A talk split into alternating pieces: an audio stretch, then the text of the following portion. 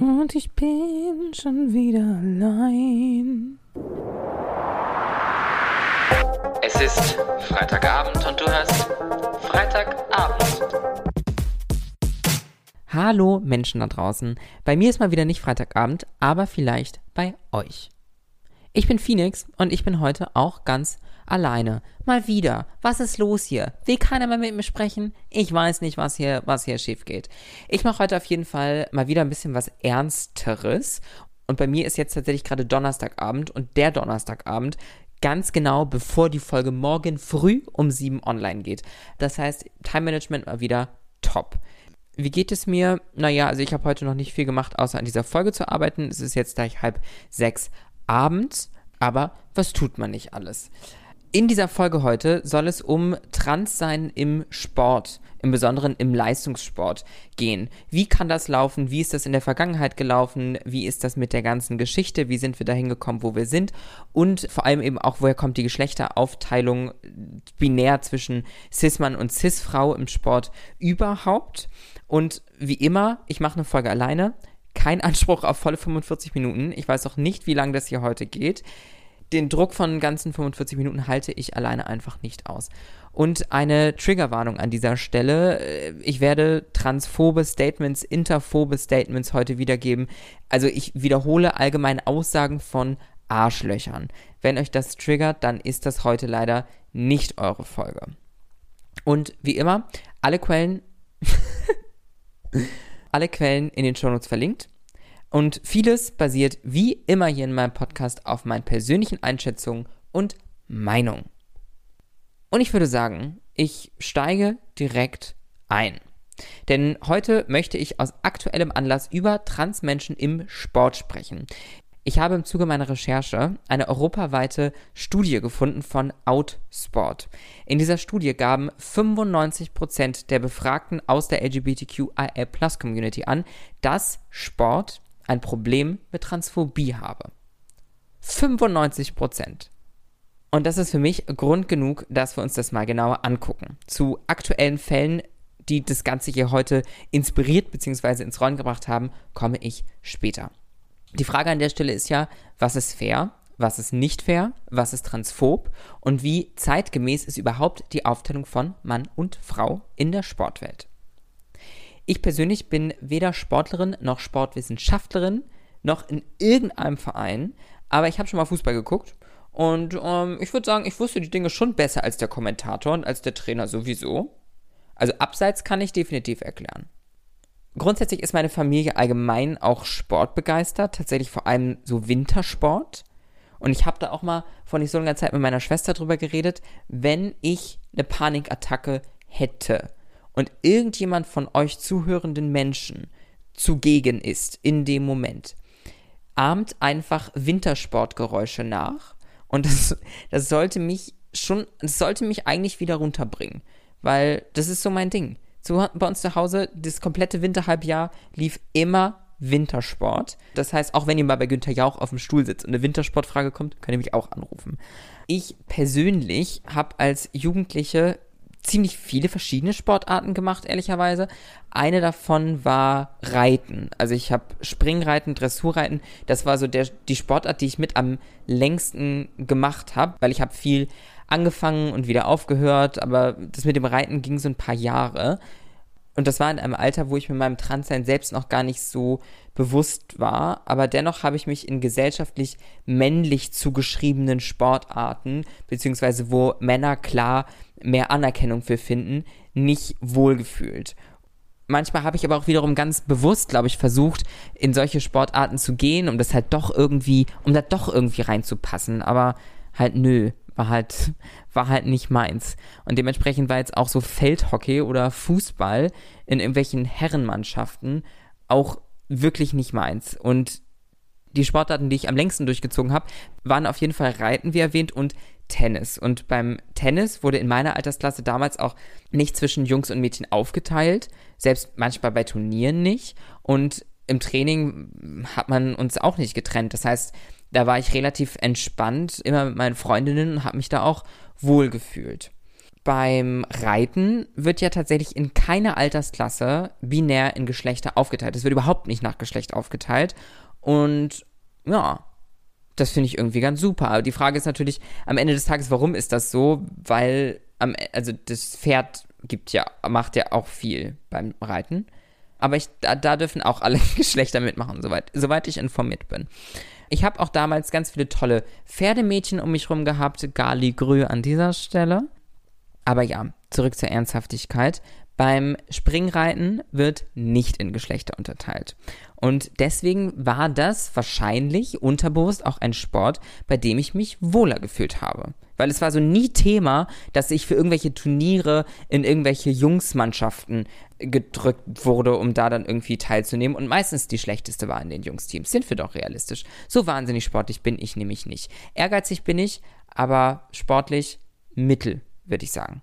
Beim Reiten wird also nicht aufgeteilt. Und 2004 gelang es einer Frau, Meredith Michaels Baerbaum, zum ersten Mal Nummer 1 der Weltrangliste zu werden im Springreiten. Aber es gibt ja auch noch weitere Disziplinen wie Dressur etc. Aber ja, Reiten. Ja, darum, darum soll es heute halt theoretisch quasi gerade nicht gehen, weil das wäre eben genau eine Sportart, in der Transmenschen und nicht-binäre Menschen ganz komplikationslos teilnehmen könnten. Nehme ich an, auf jeden Fall. Trotzdem habe ich in meinen Recherchen, fällt mir dabei gerade auf, keine trans- oder nicht-binäre Person äh, gefunden, die jetzt im Reitsport ähm, tätig ist. Ich dachte tatsächlich auch lange, dass beim Golfen nicht unterteilt werden würde, aber bei den Olympischen Spielen 2016 in Rio de Janeiro gab es ein Turnier für Frauen und eins für Männer. Also, wenn ich euch mal privat gesagt habe, dass beim Golfen nicht aufgeteilt wird, war eine Lüge. Tut mir leid, wird doch aufgeteilt. Tatsächlich wird selbst beim Schießen in Männer und Frauen unterteilt, obwohl hier Cis-Männer gegenüber Cis-Frauen keine anatomischen Vorteile haben. Trotzdem, I don't know, wird aufgeteilt. Ich weiß nicht, was dann der Benefit davon ist, das aufzuteilen. Tatsächlich auch laut meiner Recherchen gibt es außer dem Reitsport keine einzige Sportart, bei der nicht zwischen Mann und Frau binär aufgeteilt wird. Es gibt Sportarten, in denen Männer und Frauen gemeinsam antreten können, wie in, in Tennisdoppeln, Tischtennis, Badminton, wo sie dann in einem Team spielen oder bei Wassersportarten wie Segeln, Rudern, Kanu oder auch Teamsportarten wie Curling, Volleyball. Fußball gibt es wohl auch gemischte Teams. Tanzen, Eiskunstlauf, da gibt es natürlich ähm, Paarwettbewerbe, bei denen Männer und Frauen zusammen antreten. Das gibt es also alles. Die einzige Sportart neben dem Reiten, die nicht zwischen Mann und Frau aufteilt, ist Quidditch. Die Adaption des fiktiven Spiels aus dem Harry Potter-Universum wird nicht in Geschlechter aufgeteilt. Explizit schließt es auch nicht-binäre Menschen mit ein. Das finde ich gut, ich fange an, Quidditch zu spielen. Ich weiß nicht genau, wie das funktioniert, wie das quasi in uns, unsere Welt adaptiert ist, in der man nicht zaubern kann, aber das werde ich rausfinden und ähm, you're gonna see me at the Quidditch. Tatsächlich als kurzer Fact am Rande, es gibt aktuell noch Sportarten bei den Olympischen Spielen, bei den letzten Olympischen Spielen in Rio de Janeiro, wo nur Frauen zugelassen sind. Also beim Synchronschwimmen und bei rhythmischer Sportgymnastik dürfen keine Männer antreten. Finde ich sehr interessant. Die große Frage im Raum ist jetzt aber natürlich, warum wird also in fast allen Sportarten in Geschlechter unterteilt? Und dazu muss natürlich erstmal gesagt werden, ja, es wird unterteilt, weil es historisch bedingt soziale Einschränkungen der Frau gab oder auch immer noch gibt. Vor allem, wenn wir von den letzten paar hundert Jahren ausgehen. Frauen dürfen in Deutschland erst seit 100 Jahren circa wählen. Da wurden sie vorher auch nicht bei Olympia bejubelt. Im Jahr 1900 gab es die erste weibliche Olympiasiegerin, die Schweizer Seglerin Hélène du Portalet. Ich spreche kein Französisch, I did my best. Tatsächlich gab es damals auch Vorgaben, in welcher Art und Weise gekleidet Frauen überhaupt bei solchen Veranstaltungen anwesend sein durften. Deswegen ist es nicht richtig klar, wie Hélène du Portalet überhaupt auf diesem Boot vertreten war, also was sie anhatte und auch ob sie überhaupt eine aktive Rolle übernommen hat auf dem Schiff. Es war ein Schiff mit, glaube ich, zwei anderen Personen. Ist auch relativ fragwürdig. Es gibt davon auch keine Fotos. Sie hat aber die Goldmedaille gewonnen. Also sie wird auf dem Boot gewesen sein. Wie das alles abgelaufen ist, ist laut meinen Recherchen aber nicht so richtig hundertprozentig klar. Finde ich interessant dass Frauen so richtig zugelassen sind bei Olympischen Spielen, ist tatsächlich auch erst seit 1928, meine ich, gelesen zu haben. Also auf jeden Fall noch einige Jahre nach Hélène du Portalets Sieg. Jetzt habe ich den Namen auch absichtlich besonders oft ausgesprochen. Tatsächlich ist es ja aber auch in manchen Ländern heutzutage noch immer ein Tabu, wenn Frauen Leistungssport betreiben oder überhaupt Sport betreiben. Und auch in unserer westlichen Welt gab es noch nach dem Zweiten Weltkrieg, der war vorgestern so ungefähr, da gab es noch Widerstände gegen Frauen bei Olympia. Leute, das ist nicht lange her. Ich beschränke mich an dieser Stelle auf die Moderne und auf Fakten, die sich quasi auf unsere aktuelle Sport, Leistungssportsituation noch beziehen lassen. Was jetzt die Antike angeht oder Kulturen, die dann von den weißen Christen überwalzt wurden, das ist wahrscheinlich keine gute Entscheidung, das jetzt nicht ausführlich noch weiter recherchiert zu haben. Aber ich möchte eben auch in die, in die, aber ich möchte auch relativ schnell in das Heute und das Jetzt kommen und in einen gewissen Zukunftsausblick kommen. Aber erstmal weiter in der Geschichte, warum zwischen Geschlechtern unterteilt wird. Und der weitere Grund ist physisch. Und genau da liegt auch der Kern der Diskussion von trans- und intergeschlechtlichen Menschen im Sport. Aber gehen wir noch mal ganz kurz nur von cis-Menschen aus. Also Menschen, die wirklich das Geschlecht haben, was ihnen bei der Geburt zugeordnet wurde. Laut meiner Quellen sind im Durchschnitt anatomisch cis-Männer circa 12 cm größer als cis-Frauen und auch 10 bis 20 Kilogramm schwerer. Außerdem haben Cis-Frauen durchschnittlich einen höheren Anteil an Fettgewebe und weniger Muskelmasse. Die anatomischen Unterschiede könnte ich jetzt noch weiter detailliert auflisten, aber das interessiert wahrscheinlich am Ende jetzt hier eh niemanden so ganz genau. Es gibt da Unterschiede. Wenn euch das genauer interessiert, gibt es da sicherlich ganz viele tolle Dokumentationen drüber. Aber ja, es gibt anatomische Unterschiede zwischen Cis-Männern und Cis-Frauen. Das will und kann ich an dieser Stelle nicht bestreiten. Tatsächlich war es so, als sich der Frauensport in den 80er, 90er Jahren immer mehr etabliert hat, gab es eine krasse Leistungsexplosion, weil dann einfach immer mehr Frauen sich trauten, Sport zu machen. Und witziger Fun Fact, Fun Fact Queen Phoenix schlägt wieder zu an dieser Stelle. Denn SportwissenschaftlerInnen haben zu dieser Zeit geglaubt, dass Frauen spätestens im Jahr 2050 Männer im Hochleistungssport überholen würden aber durch das Abflachen dieser Leistungsexplosion, die eben wahrscheinlich darin begründet war, dass das Frauensport bis dato ein Tabu war, gehen jetzt aktuell die SportwissenschaftlerInnen meines Wissens nach doch nicht mehr davon aus, dass Cis-Frauen Cis-Männer bis 2050 überholt haben im Hochleistungssport. Ich fände es aber irgendwie eine ganz schöne Wendung dieser ganzen Geschichte, aber es wird wahrscheinlich nicht passieren. Denn dieser Gender Gap im Sport ist auf genetische Unterschiede zurückzuführen und das wird sich, wenn wir bei der Unterteilung in Mann und Frau beim Sport bleiben, auch nicht so leicht aufheben lassen.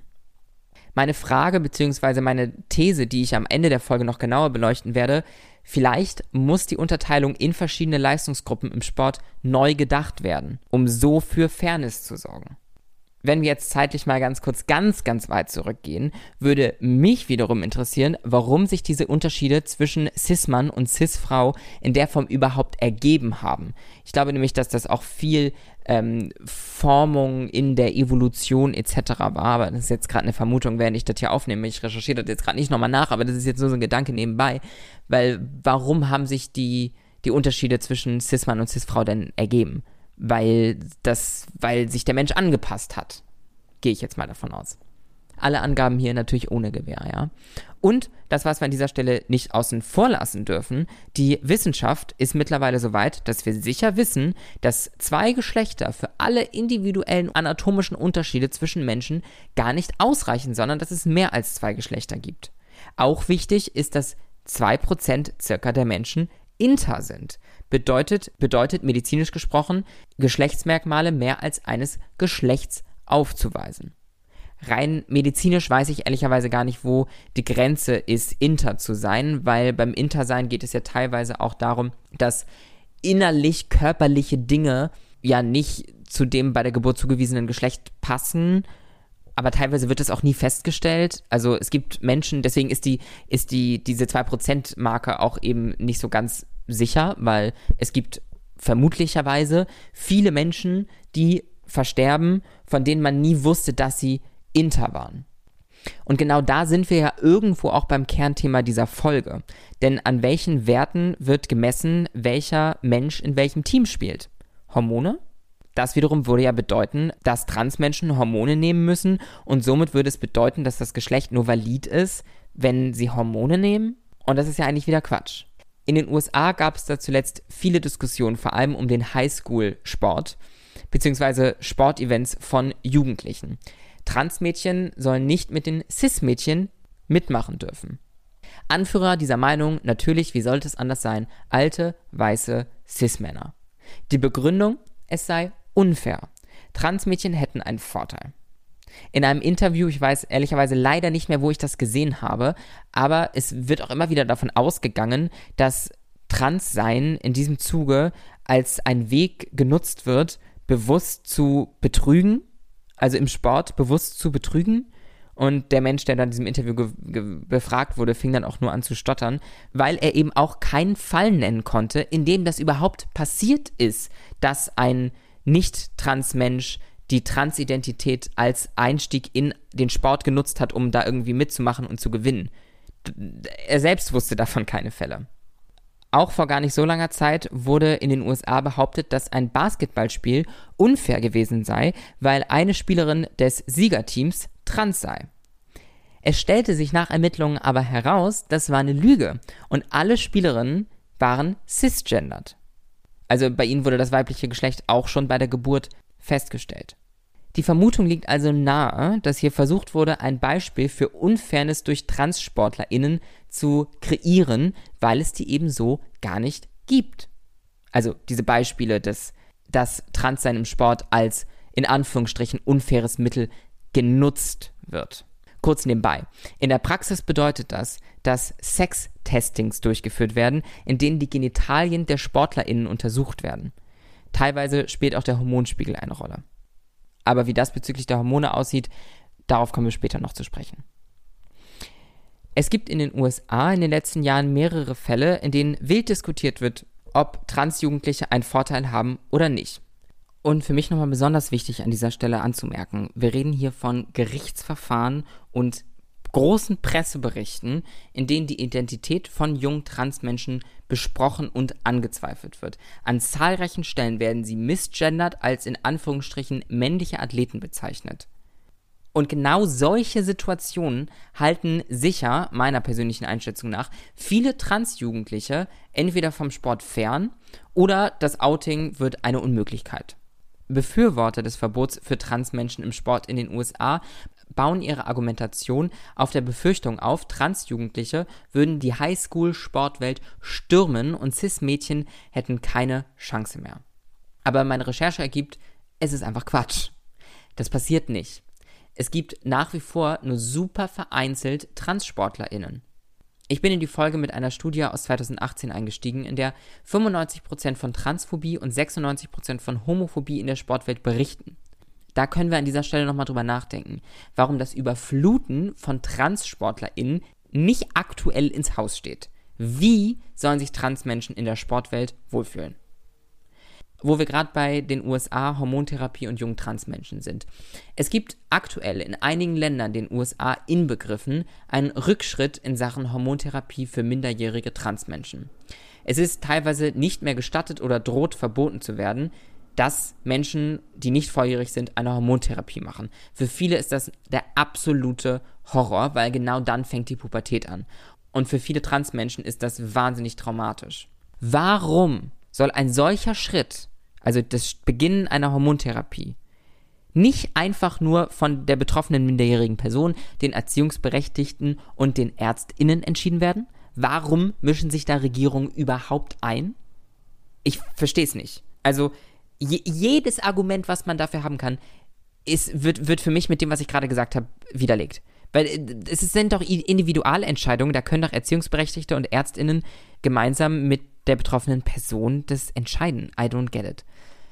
Zurück zu Transmenschen im Sport. Und für viele Transmenschen, die in den Leistungssport wollen, bedeutet das, wie eben am Beispiel der USA gezeigt, ganz, ganz viel Arbeit, Nerven und Willensstärke. Denn mit offenen Armen werden wir in der Sportwelt nicht empfangen. Und darauf möchte ich genauer mit Beispielen eingehen. Ich war im Lilly-Elbe-Archiv, ein Archiv hier in Berlin, in dem die Geschichte transidenter Menschen festgehalten und erhalten wird. Für ein anderes Projekt, was hoffentlich ganz bald das Licht der Welt erblickt, war ich dort und habe mit der Vorstandsvorsitzenden Niki Trautwein gesprochen, die mich durch das Archiv geführt hat. Da habe ich zum Beispiel erfahren, dass es mal ein Trans-Bond-Girl gab. Und genau das meine ich, wenn ich sage, dass wir uns in Sachen Akzeptanz und Toleranz in unserer Gesellschaft im Kreis drehen. Wer von uns wusste, dass es ein Trans-Bond-Girl gab? Also von euch Menschen, die hier gerade zuhören, wahrscheinlich die wenigsten. Weil wir das als Gesellschaft einfach wieder verdrängt haben. Das war in den 80ern. Warum weiß das heute keiner mehr? Bei meinem Besuch dort im Archiv stieß ich auch auf Renee Richards, eine US-amerikanische Trans-Tennisspielerin. Sie ist 1934 geboren und ihr wurde das männliche Geschlecht zugewiesen. Und tatsächlich wurde ich in der Recherche kurzzeitig ein bisschen emotional, denn Renee heißt auf Französisch die Wiedergeborene.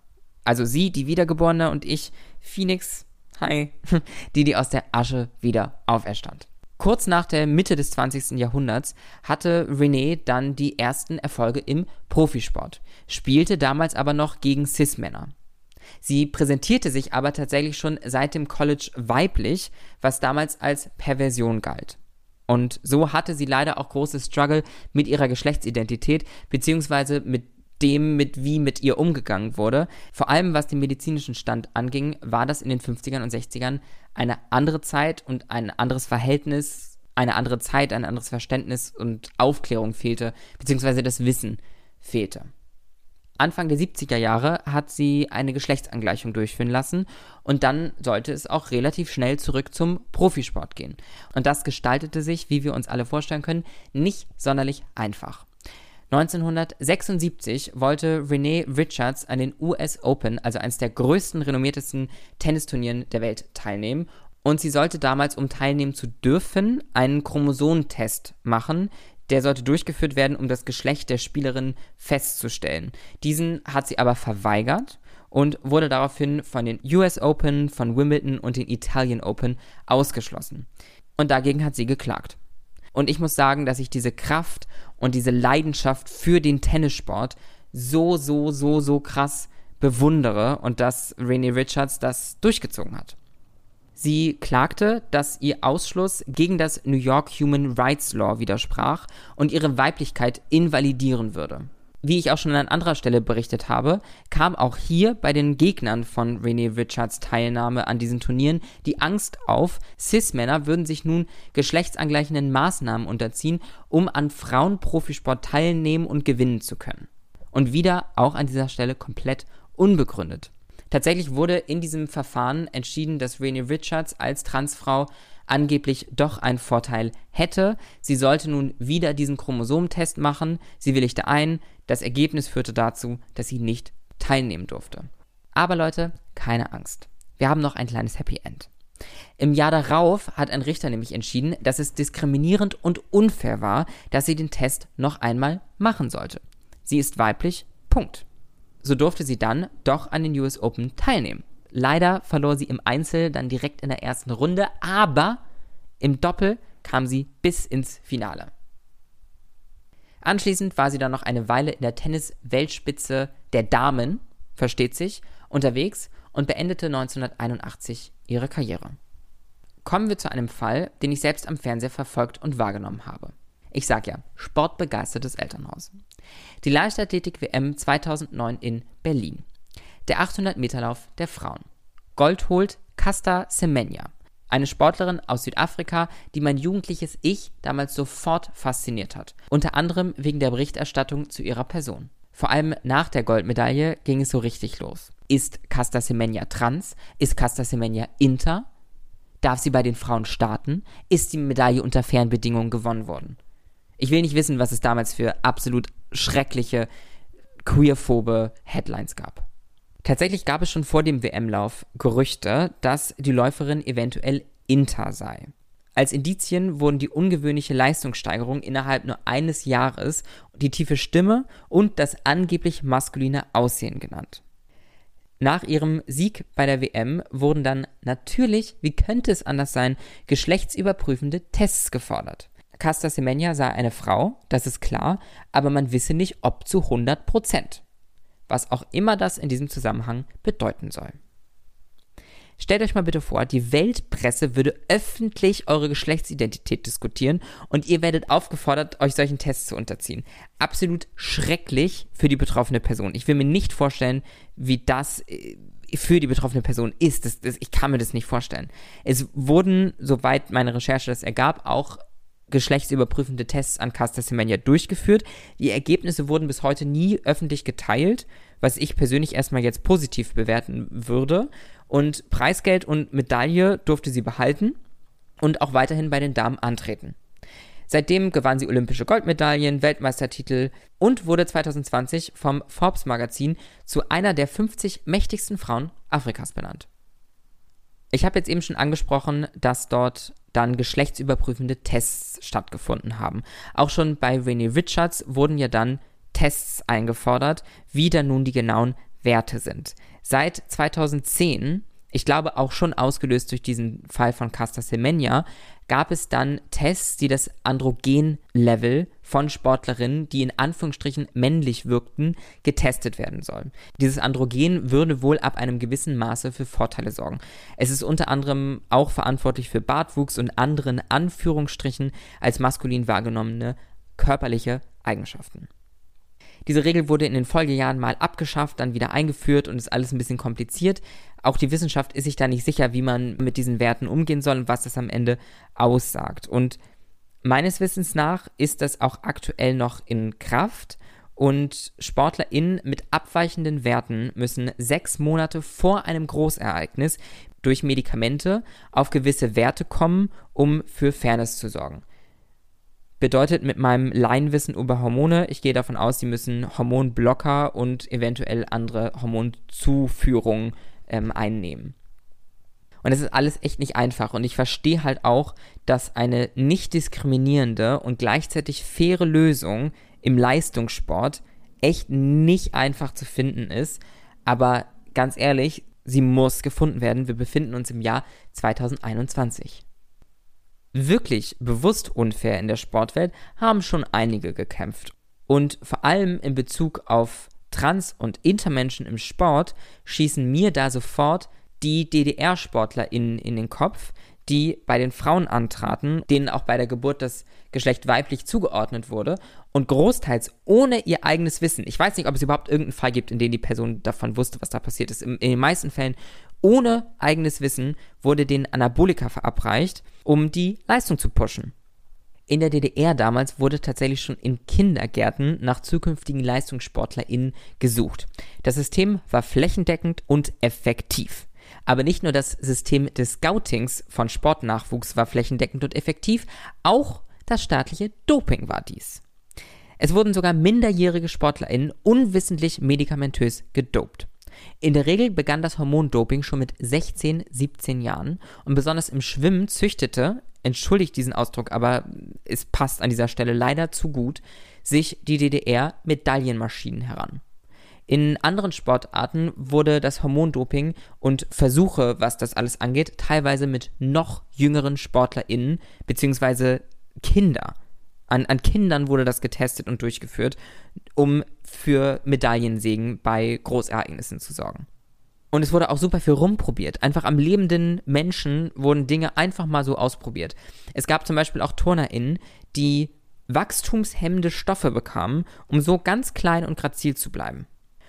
Und das haben die damals so gemacht, dass die TrainerInnen, die vor allem mit NachwuchssportlerInnen super, super viel Zeit verbringen und krasse Vertrauenspersonen sind, denen bunte Tabletten gaben und ihnen sagten, das seien Vitamine. Fun Fact: Queen Phoenix schlägt wieder zu. Es gibt nach wie vor TrainerInnen, die daran beteiligt waren, die heute noch im Leistungssport in irgendeiner Form vertreten sind und SportlerInnen trainieren. Und aus dieser Zeit dieses illegalen Hormondopings kämpfen heute tatsächlich noch viele ehemalige SportlerInnen mit den Nachwirkungen dieses Hormondopings. Durch das Anabolika leiden Cis-Frauen unter verstärkter Körperbehaarung, Störung der Fruchtbarkeit, nicht rückgängig zu machende Stimmvertiefungen, Stoffwechselstörungen, Leber- und Herzschäden, ein erhöhtes Krebsrisiko und das sind nur einige Leiden, mit denen sie heute noch leben müssen. Mehr als ein Drittel der gedopten Frauen soll außerdem gynäkologische Schäden erlitten haben und überdurchschnittlich viele von ihnen gebaren Kinder mit Behinderung. Und zum Transsein zurückkommt. Das Hormondoping hat auch Auswirkungen auf die Geschlechtsidentität bzw. das Gefühl zur eigenen Geschlechtsidentität, denn sie machen ja quasi eine Hormonbehandlung, ohne das selbst zu wissen. Andreas Krieger ist ein Transmann, der für die DDR in der Leichtathletik antrat. Er ist damals im Frauenteam an den Start gegangen und er sagt heute, dass das Doping ihn zum Mann gemacht hat. Zurück zu Menschen, die nicht systematisch auf diese ekelhafteste Art und Weise behandelt wurden, sondern zu den Menschen, die der Anstoß zur heutigen Folge sind. Und das sind aktuelle Medienberichte über Transmenschen, über eine Transperson, die bei den kommenden Olympischen Spielen dieses Jahr antreten wird und eine und ein anderer Profisportler, der sich gerade als trans geoutet hat. Im Jahr 1900 gewann die erste Frau eine olympische Goldmedaille. Und vielleicht wird das Jahr 2021 das Jahr, in dem in Tokio zum ersten Mal eine Transfrau eine gewinnt.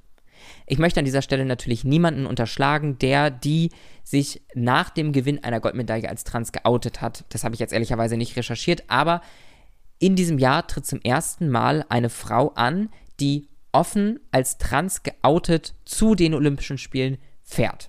Was nicht allen gefällt dass sie das tut. Ich rede von Laurel Hubbard. Wow, das ist Englisch, deswegen habe ich mich weniger mit der Aussprache dieses Namens beschäftigt. Und ich glaube, ich spreche noch schlechter als den französischen aus. Whatever. Sie ist 43 Jahre alt, kommt aus Neuseeland und ist Gewichtheberin.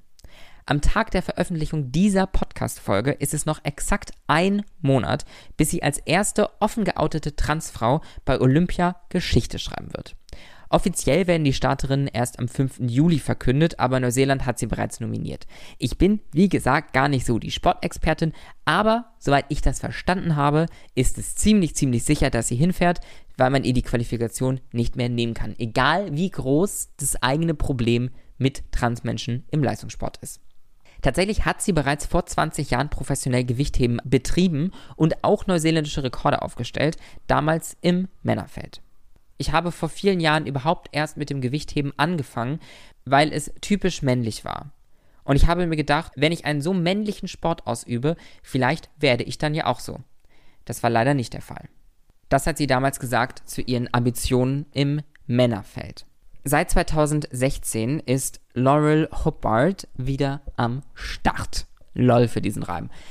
Leider wird es jetzt aber ziemlich ernst und weniger LOL, denn mit dem Erfolg kommt auch der Widerstand. Eine belgische Gewichtsheberin bezeichnete die Situation, dass Laurel Hubbard nun zu den Olympischen Spielen fährt, als schlechten Scherz. Es sei unfair. Hubbard selbst gibt seit Jahren keine Interviews mehr und ich kann mir vorstellen, warum. Und nochmal zurückkommt auf das Argument aus den USA, dass Transmenschen den Damensport überfluten würden. Seit 2003 können Transmänner und seit 2015 Transfrauen an den Olympischen Spielen teilnehmen. Laurel Hubbard ist die erste Transperson, die an den Olympischen Spielen teilnimmt. Wir überfluten hier gar nichts, Leute. Transathletinnen bekommen Starterlaubnis für das Frauenfeld, wenn ihre Testosteronwerte mindestens zwölf Monate vor dem Wettbewerb unter 10 Nanomol pro Liter Blut liegen. Was das genau bedeutet, kann ich euch auch nicht sagen. Aber diese Regel ist auch umstritten. Einerseits positiv zu bewerten, sie erlaubt Transathletinnen auch ohne operative Geschlechtsangleichung an der Sportart professionell teilzunehmen. Aber dafür müssen sie dann wiederum eine Hormontherapie machen. Und unter den Kritikern ist auch der Wert von 10 Nanomol pro Liter Blut ähm, in der Kritik, denn eine Studie aus 2020 belegt, dass Transfrauen im Schnitt einen 30-prozentigen Kraftvorteil gegenüber Cis-Frauen haben, der nach zwei Jahren Hormontherapie aber schwindet. Also Leute, noch bin ich stark, passt auf. Unter anderem wegen dieser Studie soll es nach den Olympischen Spielen in Tokio auch eine weitere Anpassung dieser Regelung geben. Auch an dieser Stelle größten Respekt an Laurel Hubbard, dass sie das durchzieht. Wie viel Kraft das kosten muss. Ich weiß ja schon, was mein Weg an Kraft kostet. Das ist gefühlt nochmal auf einem ganz anderen Level. Es gibt natürlich auch andere Menschen im Profisport, die eventuell nicht diese Kraft haben, die nicht die Möglichkeit haben oder die Erkenntnis nicht haben, whatever. Ich möchte auch niemanden dafür schämen, sich spät oder auch nie zu outen. Das ist jedem Menschen selbst überlassen. Und viele TranssportlerInnen outen sich erst nach der Karriere. Das gilt aber eigentlich für jegliche Queerness von SportlerInnen. Den Schritt des Outings ist auch ganz aktuell in diesem Jahr Kumi Yokayama gegangen. Während seiner aktiven Karriere als Fußballer outet er sich als trans. Er spielt in der japanischen Nationalmannschaft und ist aktuell bei einem US-amerikanischen Verein unter Vertrag. In der Vergangenheit war er tatsächlich auch mal in der deutschen Frauen-Bundesliga verpflichtet. Die Brüste hat er sich bereits vor einigen Jahren abnehmen lassen, weitere geschlechtsangleichende Maßnahmen will er aber wiederum erst nach seiner Profikarriere angehen. Alles andere wäre, vermute ich, reine Spekulation an dieser Stelle, sehr kompliziert bezüglich der beruflichen Zukunft und würde vielleicht auch das Ende der Profisportkarriere bedeuten. Es gibt im Frauenfußball, wenn ich das überhaupt noch so nennen sollte, bereits Quinn. Quinn ist trans, non-binary aus Kanada und spielt nach wie vor aktiv und setzt sich für Transrechte und die Rechte der non-binary Community ein. Tatsächlich, Fun Fact Phoenix Queen, wie habe ich mich nochmal genannt, schlägt nochmal zu, denn Quinn ist exakt einen Tag älter als ich. Finde ich sehr interessant. Durch die Zeitverschiebung sind wir vielleicht sogar im selben Moment geboren. Wer weiß. Es gibt auch einige Beispiele queerer SportlerInnen aus Deutschland, die sich nach ihrer Karriere erst geoutet haben. Und wir erinnern uns an die Statistik, 95 bzw. 96 Prozent der Befragten aus der Umfrage empfinden 2018 die Sportwelt als trans bzw. homophob. Da kann man sich denken, warum sich Menschen während der Karriere nicht outen. Die Karriere wäre sowieso gefährdet, wenn ein Outing während der Laufbahn passiert.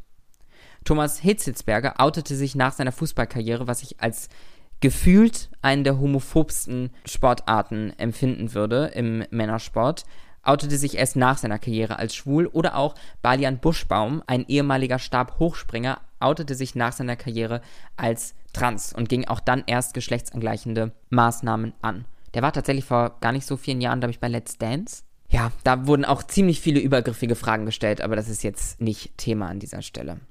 Denn wie kann all das in der Zukunft besser werden? Ich bin nach wie vor keine Sportlerin, keine Wissenschaftlerin oder darf irgendwelche Regeln dazu schreiben. Trotzdem, trotzdem verstehe ich die Frage an dieser Stelle als Inklusion versus Fairness. Denn medizinisch wird die Wissenschaft wohl immer besser daran werden, dass die Werte von Trans, Non-Binary und Intermenschen auf bestimmten Leveln sein müssen, damit es fair ist. Ist es cool, dass diese Menschen dann gezwungen sind, Hormone bzw. Medikamente zu sich zu nehmen? Nein, Ganz und gar nicht. Queere Menschen sollten niemals dazu verpflichtet sein, Hormone zu sich zu nehmen. Aber irgendwie braucht der Sport halt Regeln für Fairness, das verstehe ich schon. Aber vielleicht muss es auch komplett neu gedacht werden? Ganz neue Wege, wie SportlerInnen in Leistungsniveaus eingeteilt werden? Bonuspunkte für in Anführungsstrichen körperliche Nachteile oder Abzug für in Anführungsstrichen körperliche Vorteile? Aber was ist dann Talent und was ein in Anführungsstrichen körperlicher Vorteil. Auch ich als Person, die eine Hormontherapie macht, versteht an dieser Stelle nicht genug von hormonellen Werten, um jetzt an dieser Stelle wirklich final eine Meinung dazu formulieren zu können. Mir war es wichtig zu beleuchten, wie die Sportwelt für Transmenschen, für Intermenschen, allgemein für queere Menschen aussieht oder aussehen kann. Denn diese Problematik, wie das ablaufen kann, ist super vielschichtig. Am Ende des Tages wünsche ich mir mehr queere Offenheit im Sport. Ich habe viel über Olympia in dieser Folge gesprochen und die Kritik an der Austragung in diesem Jahr und auch allgemein hat an dieser Stelle keinen Platz gefunden, darf aber natürlich nicht unerwähnt bleiben. Und wir müssen immer im Kopf behalten, genau wie die Fußball-EM oder WM ist es mittlerweile eine Veranstaltung, die hauptsächlich für den Konsum und für finanziellen Gewinn ausgelegt ist. Abschließen möchte ich diese Folge mit einem Zitat von Laurel Hubbard, also die Gewichtheberin, die dieses Jahr Transgeschichte bei den Olympischen Spielen schreiben wird. In einem ihrer super seltenen Interviews im Jahre 2017 hat sie etwas so, so Wichtiges zu dieser Gesamtsituation gesagt. Ich wünsche mir einfach nur, dass die Menschen, wie auch immer sie zu Leuten in meiner Situation stehen, Leute wie mich mit Respekt behandeln. Nicht mehr und nicht weniger.